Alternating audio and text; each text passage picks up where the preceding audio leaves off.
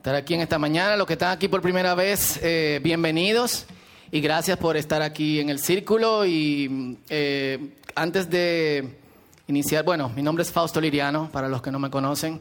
Antes de iniciar la parte de, en que vamos a conversar la palabra, me gustaría que presentemos a algunos de nuestros hermanos o que lo tengamos pendiente para, eh, para oración. Maciel Wellman, ustedes no lo están viendo aquí en el día de hoy, ya Maciel está eh, desde hace varios días eh, en labor de, de, parto, hay labores de parto eh, largas y en reposo, así que Wellman y Maciel no están con nosotros hoy por esa razón. Y mañana, si Dios quiere, Maciel va a dar a luz, si Dios quiere, o sea, van a inducir el parto, así que presentemos a eso al Señor en oración. Leticia, ustedes no la han visto aquí en alguna semana, es difícil de notar porque Leticia anda flash.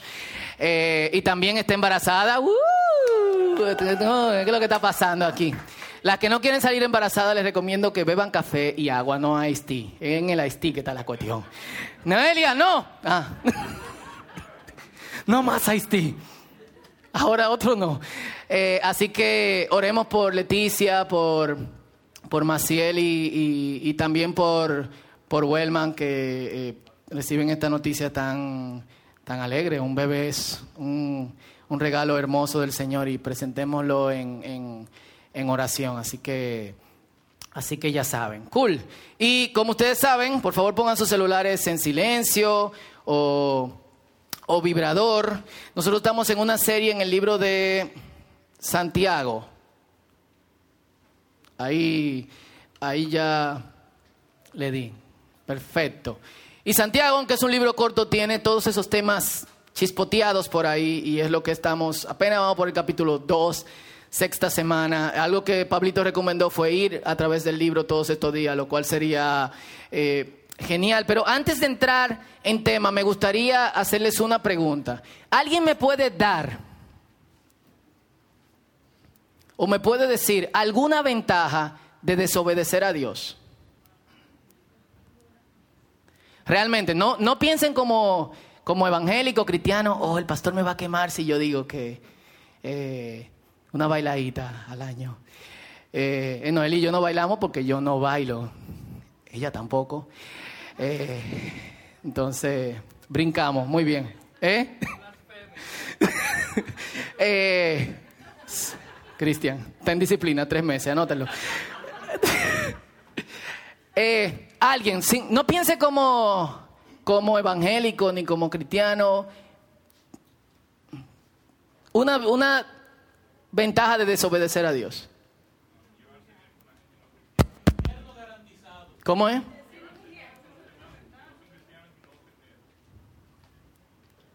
Yo me llevo bien con los que no son cristianos y no lo ofendo. ¿Eh? ¿Qué fue? No, dilo, dilo. ¿Tú no te llevas bien con los que no son cristianos? No entiendo. Ok. Está bien, pero eso... Pero tú, desobedecer a Dios, ¿en qué sentido sería una ventaja ahí? Hacer lo que yo quiero. ¿Tú no haces lo que tú quieres?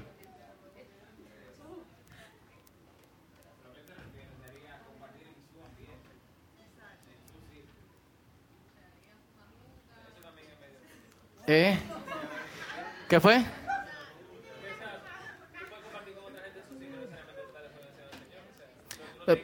Sí, o sea, a veces estar con personas en su ambiente, tú no estás desobedeciendo a Dios, tú estás ahí. ¿Qué más? Placeres carnales. Placeres carnales. Eso es una ventaja para la carne. Cool. ¿Eh? No, yo, yo estoy... Uh -huh. Te.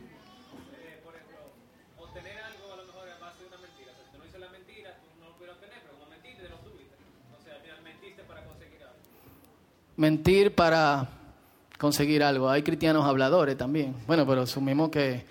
Eh, pero realmente, y está bien, eh, poner al trabajar el cerebro en, en, ese, en ese sentido. La cuestión es que es si uno lo piensa bien, no hay mucha ventaja de desobedecer a Dios. eh, generalmente uno se siente mal por las, no sé, ¿quién en su vida pasada tuvo una resaca? Ok, eh, baja la mano. Los de este lado son santos, esta gente, venga. Ah, uno se sintió mal y la levantó ahora. Eh, no, o sea, la, la única ventaja de desobedecer a Dios es entregarnos a actos dañinos que porque son dañinos nos van destruyendo. Esa es la realidad. Y uno está consciente de eso, ¿o no? Tú estás consciente que mientras tú estás desobedeciendo a Dios, aparte del placer que tú obtienes, porque el pecado tiene esa cuestión, el pecado no es como que algo de lo que tú quieres salir, el pecado se siente bien cuando tú lo estás eh, haciendo, pero te va destruyendo rápida o lentamente, o si no te destruye a ti, porque te has vuelto insensible, se encarga de destruir a otros. Quienes no le dan mente al pecado que pasa en su vida, están de alguna otra forma afectando, afectando a otros. Pero hay muchas ventajas en obedecer a Dios. Full. Paz, alegría, sentirse amado, ser verdaderamente respetado, no tener miedo. Y yo te diría, si tú todavía sientes estas cosas, siendo cristiano, sigue buscando de Dios porque estas cosas no deberían de pasar en tu vida todo el tiempo. Eh, y en, esta semana yo tengo un amigo que fue pastor, él es mexicano, eh, y ahora no es, es ateo o definido agnóstico. Y una de las cosas que él siempre dice es que él se siente, ahora él se siente bien. Y yo digo, wow, yo, en el único momento que yo me sentí mal como creyente fue en el momento en que ser cristiano era cumplir un grupo de reglas. Eh, por ejemplo, yo no podía ir al cine. Y yo recuerdo que la primera película que yo vi siendo cristiano en el cine fue La lista de Schindler. Eh, y fue después del grupo de jóvenes, yo salí, antes de que, de que recogieran la ofrenda, puse mi ofrenda en el coso y fui al cine ahí en, en, Plaza Central. Eh, esa película trajo en mí un problema existencial porque todo el mundo estaba llorando, menos yo. Y fue como que, oh Dios, ¿qué soy? Eh, pero cuando yo salí de la película, caminando, yo vivía en la calle 3 en Herrera, eh, y tenía que pasar por, por el templo, caminando desde la entrada hacia mi casa, yo estaba orando que nadie me encontrara. Porque me iban a preguntar de dónde yo vengo. Y yo no iba a mentir. Y si mentía, tenía que decir que iba al cine. Y me iban a preguntar, ¿por qué estaba en el cine? Porque bienaventurado el varón que no anduvo en consejos de malos, ni en sillas de escarnecedores se ha sentado. La gente en el cine está pecando y tú te estás sentando en esa silla. En la iglesia también, pero muy poca gente lo admite. Eh, y yo recuerdo tener esa presión. Si practicaba un deporte tenía presión. Cuando uno vive esa clase de cristianismo, pendiente a lo que otros piensen y, a sus, y tratando de llenar sus niveles de perfección, tú no estás obedeciendo a Dios. Tú estás obedeciendo un grupo de convencionalidades, de un grupo de personas que para aceptarte no tienen gracia, sino que necesitan que tú encajes en un patrón. Lamentablemente en la realidad, en la mayoría de comunidades de fe, lamentablemente, y oramos profundamente a Dios que esto cambie. Si bien hay luchas que impiden que muchas veces uno vea la ventaja de obedecer a Dios, hay beneficio en obedecer a Dios. Hay tranquilidad, especialmente cuando tú te desconectas de tratar de agradar a, a los demás. Y una de las cosas lo digo porque una de las cosas en que somos más desobedientes a Dios es en hacer acepción de personas, ¿o no?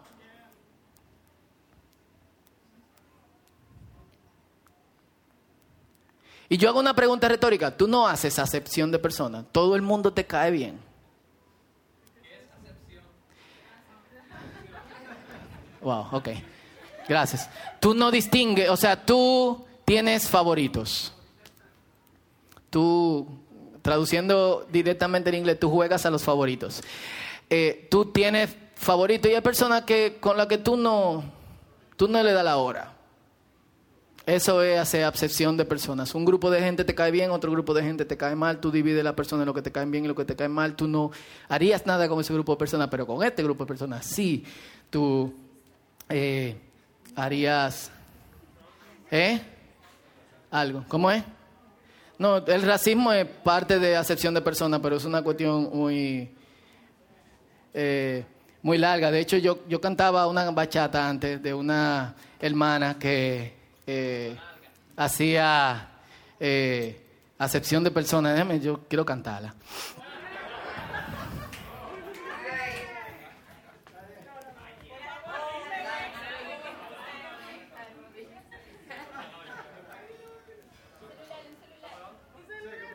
Está apagado, prende ahí. No graben. Esto todavía, esta canción no le hemos...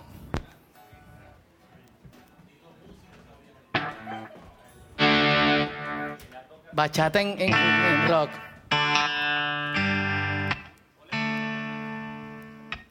Frente a mi casa vivía una doña, se llamaba María. Ella se pasaba ahí leyendo la Biblia todo el día. Vivía hablando del hermano Ramón, porque tenía un solo pantalón. Y porque siempre iba a la iglesia con la misma camisa. Al otro día María convocado al pastor de la iglesia. Ella le dijo que a mí me había visto bebiendo cerveza. Y yo le dije, pastor, no es así. Era que estaba bebiendo Mavi.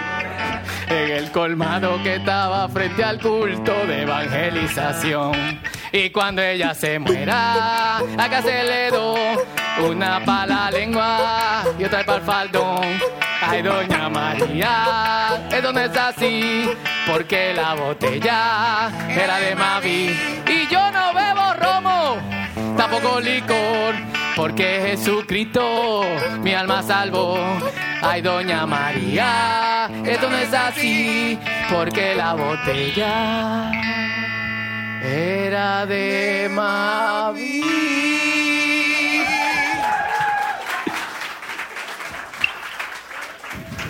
El pobre hermano Ramón que tenía un solo pantalón. Yo, de hecho, yo, yo era profesor asociado de historia de arte en UNIBE y me gustaba hacer este relajito. Al principio del semestre, eh, yo daba clase a un grupo viernes, a otro grupo sábado. Al principio del semestre a mí me gustaba llegar en t-shirt y cosas, a pesar de que la profesora me decía, no, o sea, vístete formal, tú eres muy joven, y etcétera. Y yo me sentaba en el medio y dejaba que pasaran 10, 15 minutos y los estudiantes empezaban, ¿quién es el profesor? Y ese, ¿tú lo conoces? ¿Tú- Nosotros nunca lo hemos visto.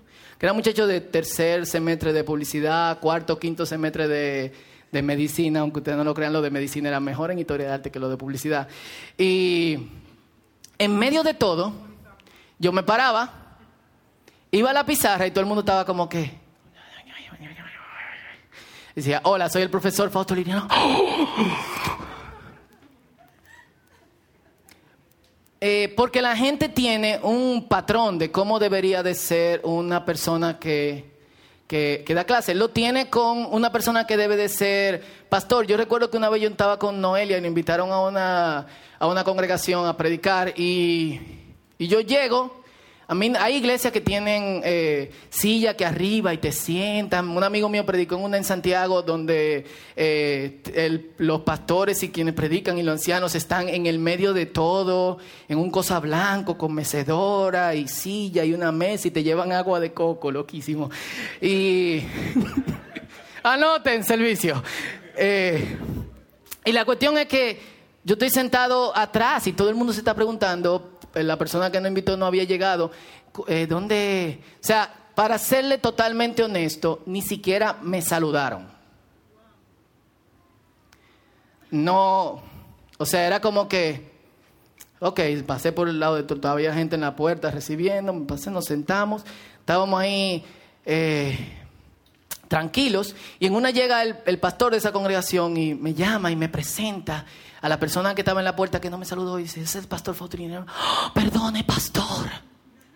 Usted, pastor, perdón, por favor, perdón. Eh, wow, muchacho, él es el pastor. Wow. Wow, venga, pastor, siéntese aquí adelante y cosas. No, no, no, yo no me siento porque ahí te ponen arriba, tú ves. Te exhiben primero. Es como que mira a la gente ahora. Y yo estaba como que, no, no, no, no, no, yo me siento aquí, no, ¿cómo va a ser? Usted debe de estar, no, yo tranquilo aquí.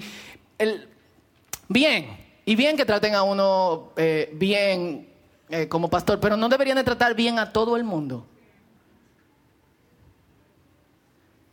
¿Por qué el cambio? Yo soy diferente porque soy la persona que tendrá la palabra ese día. ¿O, o qué? O la mirada que casi siempre me dan, y perdón, no, no estoy hablándolo por el punto que, que voy a establecer. Una vez estaba un buen día y Leticia le dice a la cajera, parece que la conocía, él es mi pastor y la muchacha me miró de arriba abajo así. Pastor. Porque hay ciertos parámetros para eso. O sea, una de las cosas en que más desobedecemos a Dios es en esto, en hacer acepción de personas, en hacer diferencias. Y vamos a ver qué dice la Biblia sobre, sobre esta cuestión. Vamos a Santiago capítulo 2, del verso 1 al verso, al verso 13.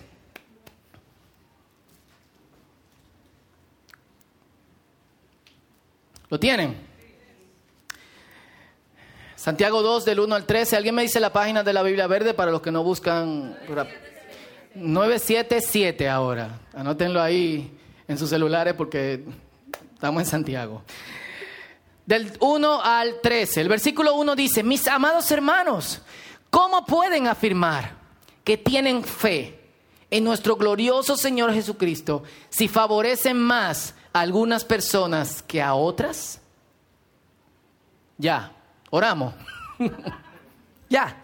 Por ejemplo, supongamos que alguien llega a su reunión vestido con ropa elegante y joyas costosas, literalmente con anillos de oro, y al mismo tiempo entra una persona pobre y con ropa sucia. Si ustedes le dan un trato preferencial a la persona rica y le dan un buen asiento, pero al pobre le dice, tú, puedes quedarte de pie allá o ven, siéntate aquí en el piso, ¿acaso esta, esta discriminación no demuestra que sus juicios son guiados por malas intenciones? Escúchenme, amados hermanos. ¿No eligió Dios a los pobres de este mundo para que sean ricos en la fe? ¿No son ellos los que heredarán el reino de Dios que Dios prometió a quienes lo aman? Pero ustedes desprecian a los pobres. ¿Acaso no son los ricos quienes los oprimen a ustedes y los arrastran a los tribunales? ¿Acaso no son ellos los que insultan a Jesucristo cuyo noble nombre ustedes llevan? Por supuesto, Hacen bien cuando obedecen la ley suprema tal como aparece en las escrituras. Ama a tu prójimo como a ti mismo. Pero si favorecen más a algunas personas que a otras, cometen pecado. Lo repito, si favorecen más a algunas personas que a otras, cometen, son culpables de violar la ley. Pues el que obedece todas las leyes de Dios, menos una, es tan culpable como el que las desobedece todas. Porque el mismo Dios que dijo, no cometas adulterio, también dijo, no cometas asesinato. Así que si ustedes matan a alguien, pero no cometen adulterio, de todos modos han violado la ley. Entonces, eh, y esto de, yo quiero detenerme aquí, porque lo de matar a alguien es como profundo en el sentido eh, subjetivo de la palabra. Y ese subjetivo tiene mucha objetividad. Jesucristo le, dije, le dice a la gente en el Sermón del Monte, han escuchado que se dijo en la antigüedad, si usted se enoja con su hermano, perdón, si tú matas a alguien, eres culpable de juicio. Yo te digo que si te enojas con alguien, lo mataste. ¿Cómo así?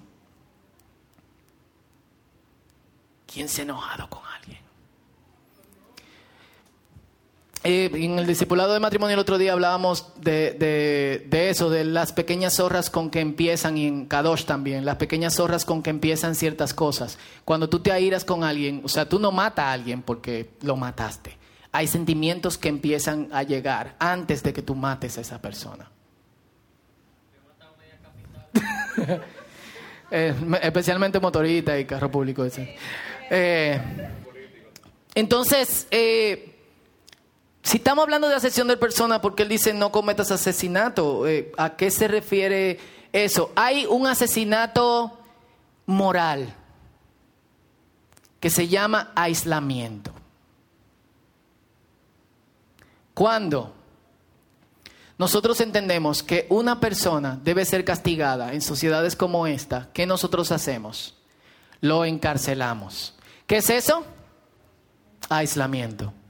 En la cárcel, si tú cometes una fechoría, hay un- unas eh, celdas que todavía Derechos Humanos no ha podido eh, quitarlas, que se llaman solitarias. Estas celdas son de 75 centímetros por 75 centímetros, es decir, cabe una persona de pie. Tiene ventilación, pero no entra la luz. Y esto lo vi yo cuando hacíamos estudio bíblico en, en Najayo, aquí a 40 minutos. Cuando una persona comete una fechoría dentro de la cárcel y lo sorprenden, lo meten en la solitaria, que es lo aíslan mucho más. ¿Qué hacen los niños cuando entienden que otro niño necesita tener una lección? Le ponen la regla del silencio, lo dejan solo. Lo dijo alguien que está, acaba de salir del colegio.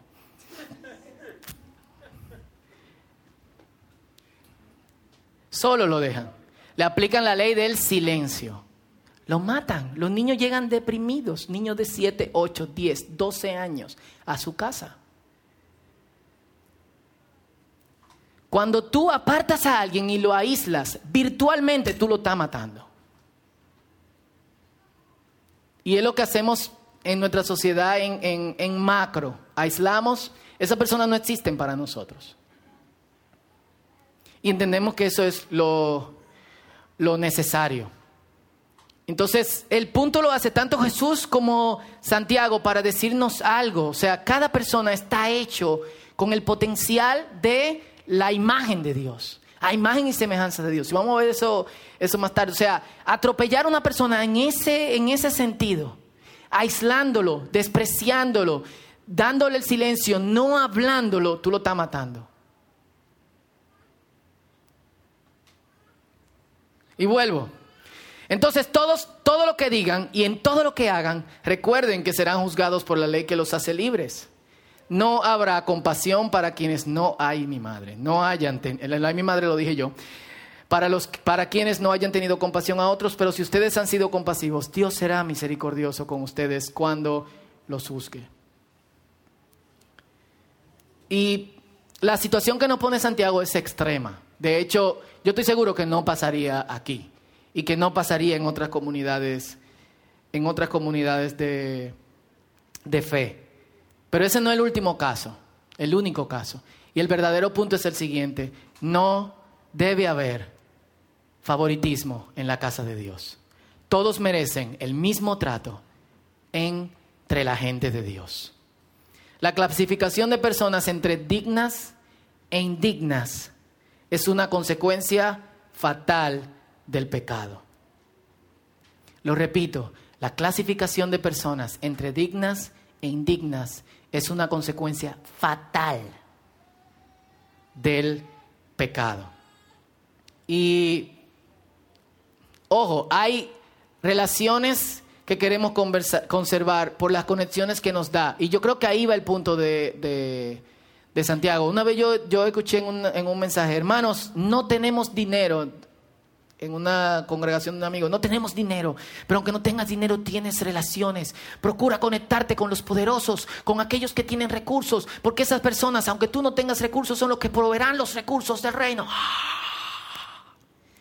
Obviamente, ¿cómo podemos esperar que haya un cambio de conducta cuando una persona en saco corbata con anillos de oro de la Universidad de Matrimonio y de el Club de Leones y de Activo 2030 entra a la congregación y se sienta mientras yo llego con mi pulserita y mi tichercito y los zapaticos?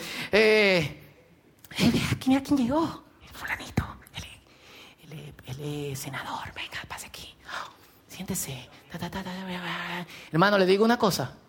Los ladrones más grandes vienen en empaque de saco y corbata. Roban de millones.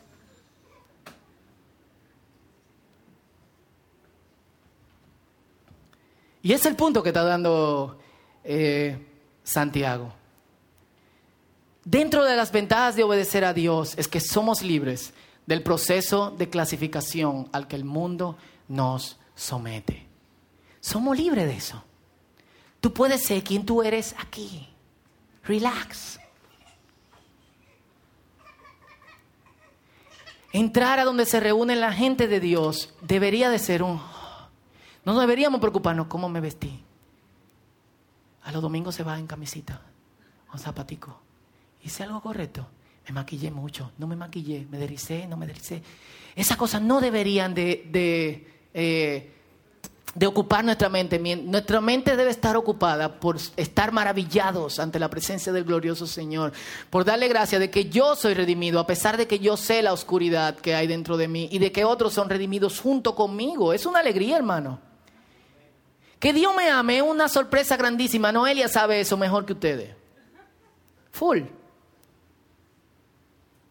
Y doña Melania. Como la salvación revierte los efectos de pecados, especialmente aquellos que hacen que pongamos a un lado a una persona y la maltratemos o la rechacemos por su color, por su raza, por su clase social, por su tamaño, por su género, por su música, el pueblo de Dios debe procurar vivir como la gente que emula, es decir, la gente que aunque el reino de Dios no sea visible en todas partes en el mundo de hoy, nosotros somos la gente donde cuando alguien nos ve en grupo o separado dice, otro mundo es posible, hay esperanza, el reino de Dios es posible. ¿Cuánto dicen amén a eso? Entonces, aquí es que nosotros podemos y deberíamos ver los efectos inmediatos del reino de Dios. Es aquí. Pablo lo pone de esta forma. En Colosenses capítulo 3, versículo 10 y versículo 11, él dice lo siguiente, hablando entre un grupo de cosas que deberíamos de tomar en cuenta y de nosotros, ya se han vestido de una nueva humanidad. El viejo hombre pasó. En otro pasaje dice el viejo hombre y sus costumbres. Y cuando dice viejo hombre también es vieja mujer, porque algunos dicen, no, espérate, es solamente los hombres. Las mujeres no están transformadas, no. Nueva humanidad que se va renovando. La renovación es continua. Es decir, que si ustedes hacían acepción de personas hasta el día de hoy, hoy es el día en que nosotros debemos de parar haciendo acepción de personas y darle para adelante en otro sentido. En semejanza al que lo creó, donde no hay clasificación de griego ni judío, circunciso ni incircunciso, bárbaro ni escita. Ahora explico qué es eso, porque ahora es que bárbaro, qué bárbaro de tipo. Siervo ni libre, sino que Cristo es el todo y está en todo. Los bárbaros eran los vikingos, los alemanes, eran la gente salvaje que vivían en el norte, rubio, alto, daban miedo, algo así, era como que vamos para el culto hoy.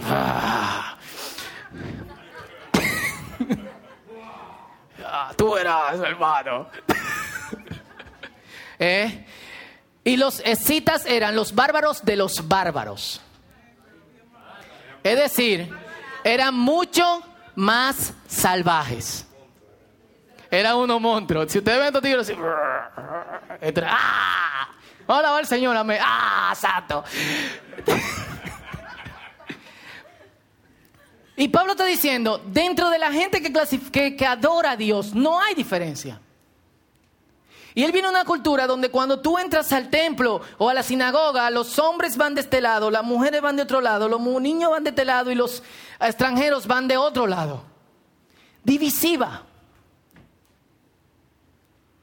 Y él dice, eso no debe existir dentro del pueblo de Dios. Y se lo voy a poner otra vez porque yo creo que tenemos que tomarlo en cuenta. ¿Por qué? Porque se han vestido de una nueva humanidad. ¿Quiénes creen que tienen una nueva humanidad?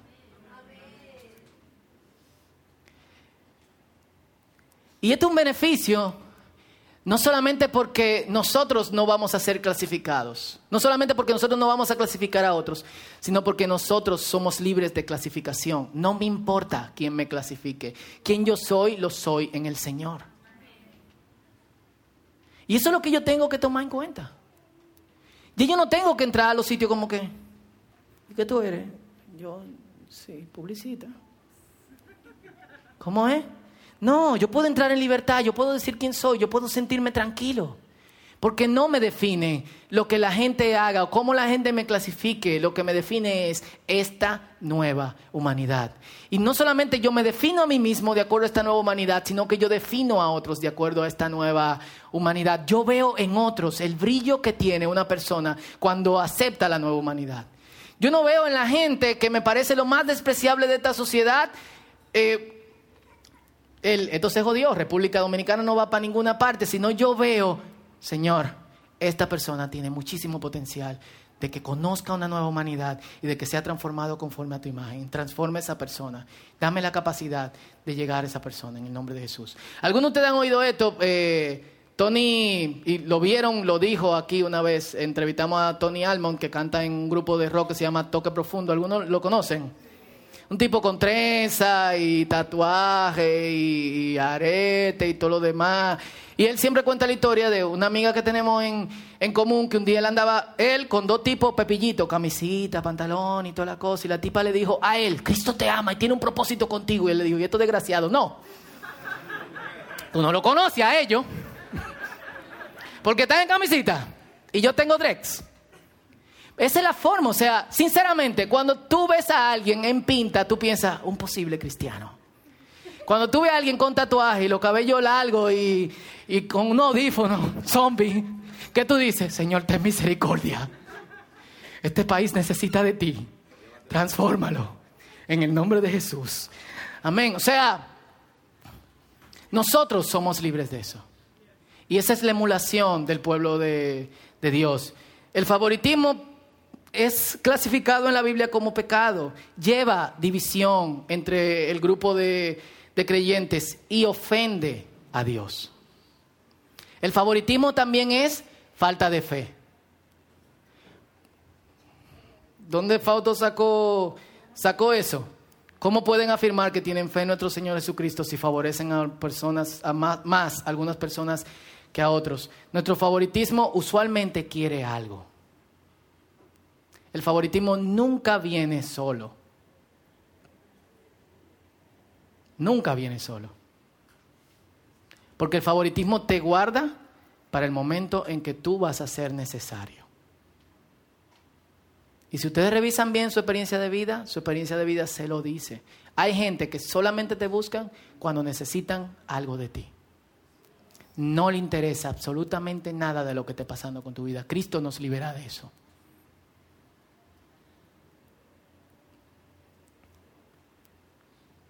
Entonces, falta de fe, porque todo lo que nosotros debemos de recibir, cantamos, eres suficiente para mi vida. Lo acabamos de cantar. No necesitamos nada más. Entonces, señores, de acuerdo a nuestra nueva humanidad, de la que nos hemos revestido y que nos vamos renovando en el conocimiento perfecto, en semejanza al que lo creó y que no hace diferencia entre absolutamente nadie. Pablo pone la clasificación de su día. Nosotros pudiésemos poner la clasificación de nuestro día y ver cuáles personas encajan dentro de ese grupo que nosotros favorecemos mucho más que a otros. Y yo creo que tenemos que empezar por el punto donde la restauración inicia en nuestra vida. Ninguna de estas reprensiones y señalamientos, aparte críticas en nuestra vida, deben ser vistas como ¡oh! ofensas, sino deben ser vistas como una oportunidad de cambio y de transformación. Amén. Entonces, vamos a empezar por ahí. ¿Quién te repugna? Piénsalo. Y vamos a orar.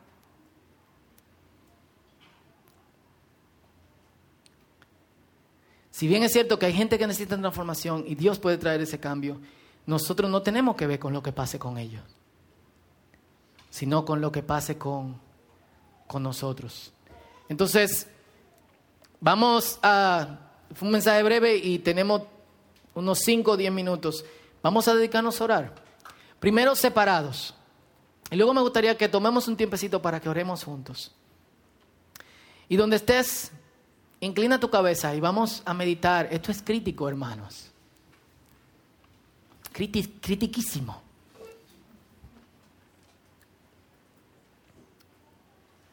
¿Quién te repugna? ¿Quién te cae mal? ¿Quién no te agrada? ¿Qué tipo de persona tú dices, oh, no? Piénsalo. Dale unos segundos.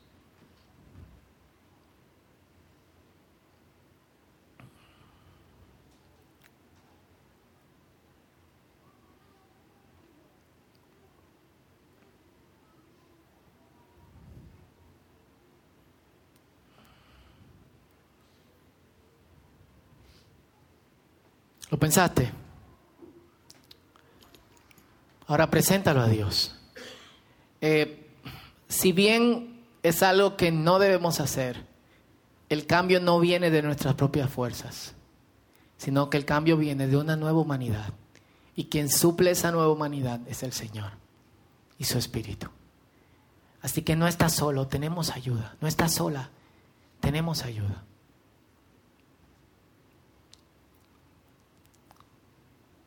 Esa ayuda proviene del Señor que hizo los cielos, hizo la tierra.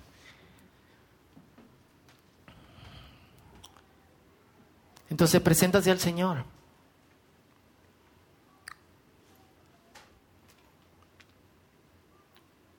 Obedecer a Dios es mucho más beneficioso que desobedecerlo. Principalmente por toda la paz que trae el que nosotros tengamos una profunda conexión con Él. Si te puedes orar conmigo, vamos a presentarnos al Señor y a decirle, Señor, esta persona o este grupo de personas o este tipo de personas me repugna, no me agrada, no me gusta. Si yo me veo frente a esta persona y a otra persona que sí me agrada, yo rechazo, aislamiento. Así que antes de que oremos juntos, preséntaselo al Señor, tú mismo. Puede ser alguien por su nacionalidad, puede ser alguien por su color, pueden ser los niños. Puede ser cierto tipo de hombres, cierto tipo de mujeres, gente por pobre o gente rica. Preséntate al Señor, este es tu tiempo con Dios.